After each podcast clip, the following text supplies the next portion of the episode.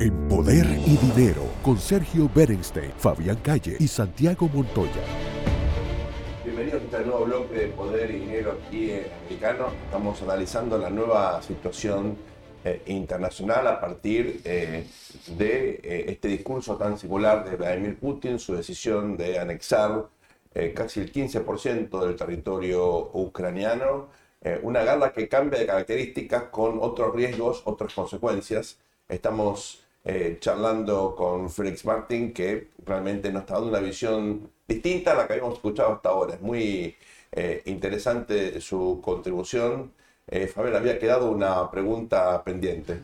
Sí, eh, Félix, vos como seguidor de, de revistas como Foreign Affairs, Recientemente, en uno de los últimos números, Richard Betts, un histórico profesor realista de la relación internacional, un hombre siempre muy prudente, muy cauto, muy poco ideologizado como debe ser un buen realista, puso un artículo con un título muy provocador, ¿no? Esta idea que puede pasar cualquier cosa. Ese es el mensaje del artículo y que estamos más cerca de, una, de un uso de armas nucleares de lo que muchos piensan.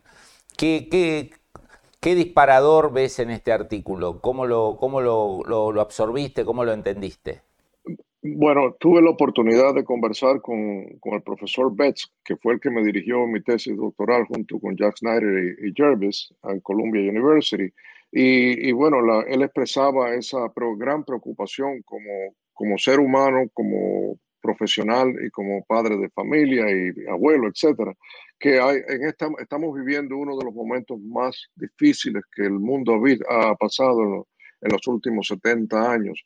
Y es, no es porque haya una dinámica de guerra, sino es porque hay la posibilidad de un uso de armas nucleares, un, un uso de, de, armas biológicas y químicas que demás. Y es lo que está preocupado es que ambos, ambos grupos eh, están pensando de que la, uno que la guerra se puede ganar, o sea, de parte del oeste, la OTAN y los Estados Unidos están dispuestos a mantener a, a, a Ucrania independiente y no una, un, no una, no una, un, estado neutral, como por ejemplo el profesor Mearsheimer me sugería, que, en realidad Ucrania se debía convertir en un, en un buffer zone, un, estado que no que, ni toma de uno ni de otro. Pero eh, el, yo creo que eh, la, la actuación de, Ucrania, de los soldados de Ucrania, del pueblo ucrano, ha demostrado de que ellos quieren ser independientes, quieren ser soberanos y están dispuestos a dar hasta su última gota de sangre por su país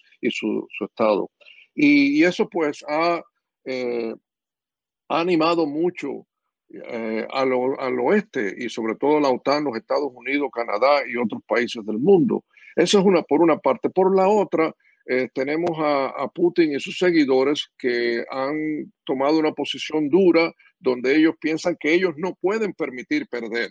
Entonces, pues estamos, eh, como diría yo, estamos en, una, en un juego de, de eh, como usando teoría de juegos, eh, un chicken game, o sea, que va de, de pollo, que vamos en una vamos a una colisión directa porque ninguno está dispuesto a, a dice back down, no pueden eh, back down, entonces pues eso es peligroso. Eh, yo creo que, bueno, mi esperanza, cuando digo creo es casi que expreso mi esperanza de que los, los seguidores, los decisores junto a Putin pues le puedan traer un poco más de, de, de candor o de, de, entendimiento a lo que puede pasar y le, le, eviten usar armas nucleares, aunque sean tácticas, porque no estamos hablando aquí del uso de, armas estratégicas para la, para la audiencia que no entiende la, o que no entiende la, la diferencia. Eh, la, las armas tácticas es pues una pequeña eh, eh, bomba, bomba que tiene poco yield, o sea, y, y para el campo de batalla es solamente para dar un, efecto de demostración más que de, de, ganar una guerra o, no. Eh, pero claro, ya, ya el problema es que las guerras comienzan, pero no se saben cómo eh, escalan y cómo se terminan.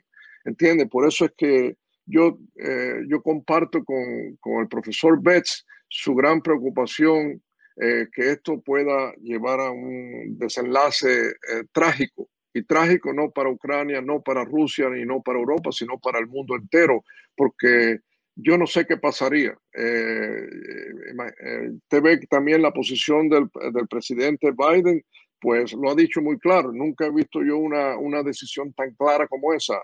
No permitiremos que Taiwán se quede sola. Eh, nuestras tropas ayudarán y protegerán a Taiwán. Y segundo es que nosotros continuaremos dándole la, la ayuda militar necesaria y financiera a Ucrania para que sea un país independiente y soberano. Y, eso pues va es diametralmente opuesto a los deseos de Putin y también son, es diametralmente opuesto a los deseos de Xi Jinping en el estrecho de Taiwán y en, y en Taiwán. De manera que estamos en una situación difícil y yo comparto, comparto con el profesor Betz su gran preocupación. Félix, eh, mucha gente especuló con que Putin iba a encontrar limitaciones domésticas eh, a su margen de acción, a su decisión de invadir y sostener el conflicto en Ucrania. Es más, eh, todavía hoy hay gente que está suponiendo que hay como un reforzamiento de algunos elementos eh, de control interno, informativos, eh, los servicios de inteligencia rusos que cortaron vinculación con Occidente, todos síntomas de que la situación interna podría estar complicándose. Lo digo con la prudencia que obviamente estamos obligados a tener en un contexto de información tan limitada. ¿Cuál es tu opinión al respecto? ¿Hasta qué punto pueden surgir eh, voces o presiones domésticas que acoten el margen de acción de Vladimir Putin? Sí. Bueno, eh, puedo decir, yo solo puedo especular porque no tengo eh, información directa ni tampoco estoy viviendo allí. Pero desde luego que una guerra como esta, una guerra que no es popular, se ha convertido en una guerra popular porque Putin y sus eh, seguidores han cerrado todo el margen y han amenazado a la población de encarcelarlas y pues eh, criminalizar la oposición a la guerra y criminalizar la oposición a, las decisiones de Putin. De manera que han neutralizado un poco la, la, o sea, la oposición interna dentro de Rusia. Pero yo estoy absolutamente seguro que dentro de Rusia hay, una gran, hay un gran rechazo a esa guerra. no madre, ni padre, ni tío, ni hermano quiere ver a sus jóvenes muriendo en una, una guerra que es un poco descabellada. Lo que pasa es que ellos han podido crear lo que le llamamos la, la narrativa estratégica y entonces pues han sellado la infiltración de, de, explicaciones independientes y de otros eh, países del mundo o internacionales a que informen y canalicen una nueva idea dentro del pueblo ruso.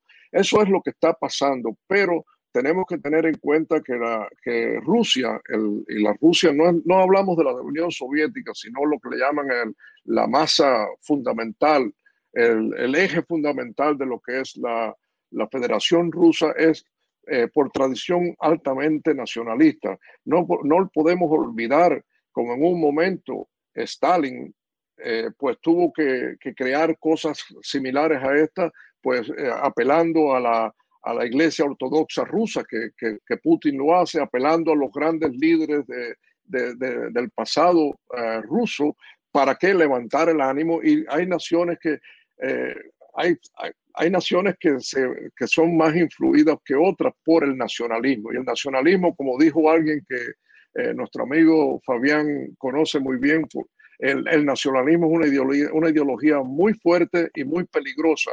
Y en, y en, y en, y en, la, en Rusia ese nacionalismo pues puede eh, tomar eh, una, un, una gran, un gran precedente en seguir adelante hacia Rusia. Aquí en los Estados Unidos también hay su grado de, de, de, de nacionalismo, como es la excepción norteamericana, que, se, que todos creen, bueno, este país ha hecho lo, más, lo que nadie ha podido lograr. De manera eso le da un fervor, le da un, orgullo muy grande al, al, norteamericano. Bueno, en Rusia también existe eso y, y, y para ellos enfrentar la posibilidad de perder una guerra ante un, un estado de 44 millones de habitantes, un estado que era anteriormente parte de ellos, pues yo creo que es un gigantesco bochorno y yo creo que no están dispuestos a hacer eso.